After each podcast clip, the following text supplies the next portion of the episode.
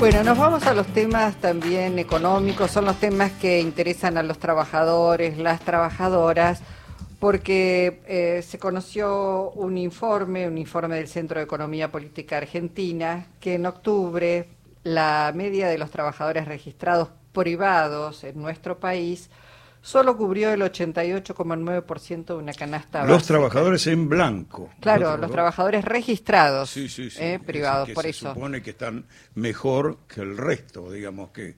que Pero está- no llegan a cubrir la canasta básica, que por otra parte hay que decir, la semana pasada se conoció que subió tres puntos por encima del promedio del índice de precios al consumidor. Estamos hablando eh, de lo que es indispensable para poder vivir.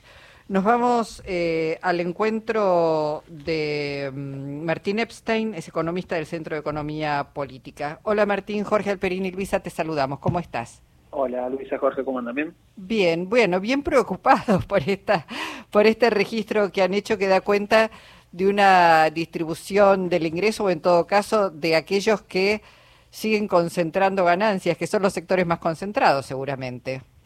Sí, tal cual, lo que describían recién es justamente eso, es un ejemplo muy claro del proceso de mala distribución de la renta, ¿sí? porque estamos en un escenario de expansión económica sostenida eh, y en ese escenario de expansión económica sostenida se dan varias, eh, varias lecturas en simultáneo que evidencian esto. Por un lado, los grandes grupos concentrados que tienen una, una captación de rentabilidad medida en dólares muy, muy superior a la de los años anteriores, eh, una pérdida muy significativa y sostenida del poder adquisitivo de- del salario en todos los niveles, y cuando nosotros miramos eh, el dato del índice de salarios del INDEC, tanto para el empleo registrado privado como para el Mm. público y el no registrado, eh, si bien es cierto, en algún periodo, en algún mes puede pasar que alguno de estos sectores le gane la inflación, en, en la mirada interanual, y esto es cómo se mueve a lo largo del año, los tres sectores pierden, eh, y si lo comparamos con la, digamos, en- en el ciclo largo de la gestión del actual gobierno, eh, el único sector que empata eh, versus diciembre del 2019 es el privado registrado. Los otros dos pierden.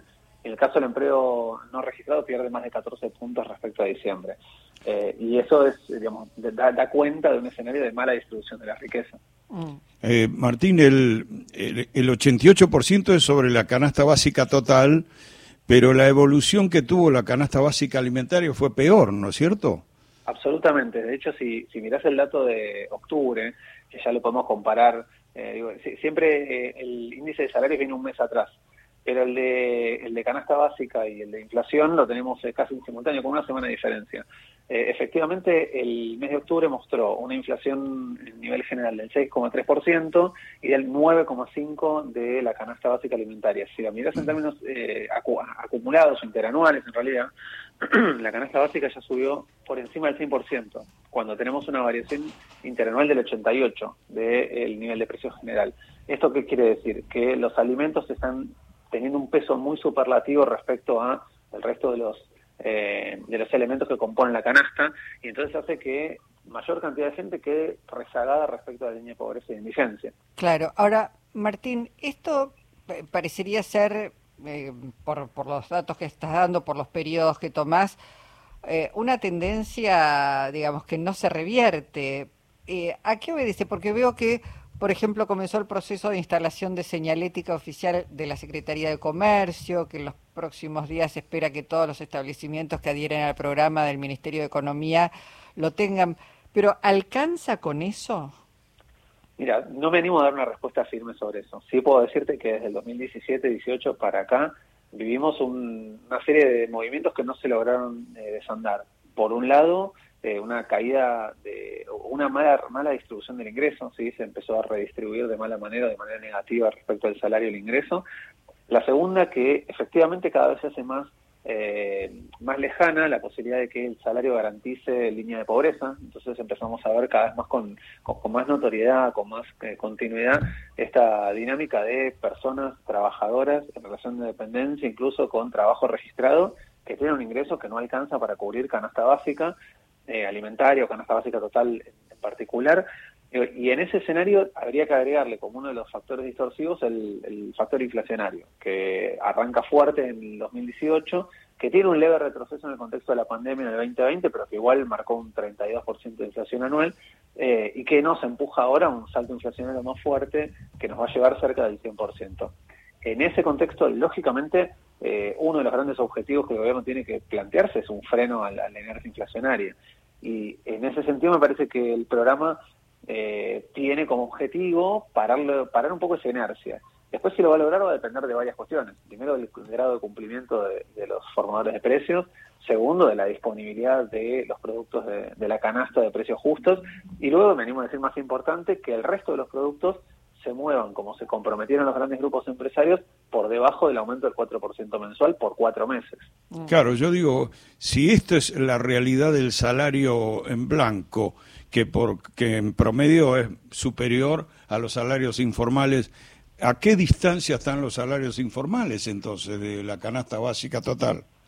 Bueno, mira, claramente tenés ahí el, el, el gran foco de problema. ¿sí? Cuando vos mirás cuánto perdieron en términos reales, esto es cuánto ganaron y cuánto perdieron en relación con la inflación, el empleo no registrado viene perdiendo 14,3% comparado con diciembre del 2019. Esto es en la gestión del gobierno actual. Eh, un salario que ya había perdido en el contexto del macrismo casi 25% en esos cuatro años. Con lo cual, estamos en un escenario de drama fuerte para los sectores del empleo no registrado que no casualmente son los sectores que necesitan algún tipo de sostén y de acompañamiento del Estado, sí, porque eh, de alguna manera son los sectores más vulnerables, son los sectores que eh, llegan a la instancia en la cual no hay más ajuste para hacer. Yo siempre digo, eh, en, una situación inflacionaria, todos los laburantes, todas las laburantes tienen que hacer algún tipo de, de ajuste o de, de, de, reacomodo de ingresos, porque bueno, en general pasa que el salario corre siempre por atrás. Pero hay un momento en el cual ese ajuste no se puede hacer y es cuando hay que dejar de tocar alimentos, ¿sí? cuando ya recortaste todo lo que podías recortar, recortar y aún así no cierran los números. Bueno, ese sector, el del no registrado, lamentablemente está en esa discusión. Así que el otorgamiento de una suma fija se vuelve más y más imperioso, ¿no?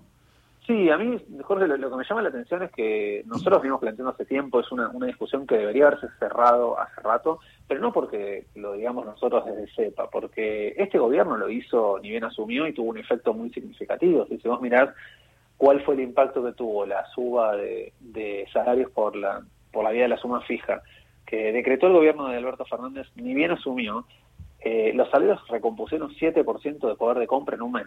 En el mes de enero del 2020, antes de la pandemia, y ni bien asumió este gobierno, los salarios recuperaron 7% de poder de compra. ¿Cómo hizo el, primer tiempo del gobierno de Néstor Kirchner para lograr lo mismo? Con la misma medida.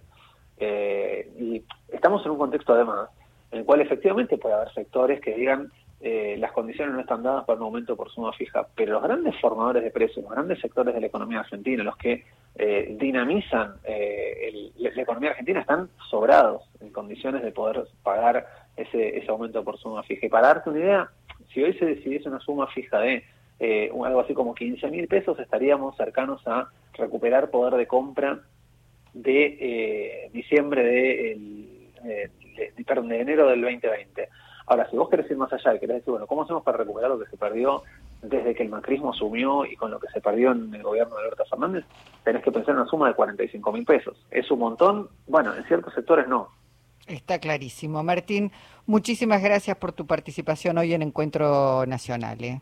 Muchas gracias a ustedes. Hasta pronto, gracias. Martín Epstein, economista del Centro de Economía Política CEPA.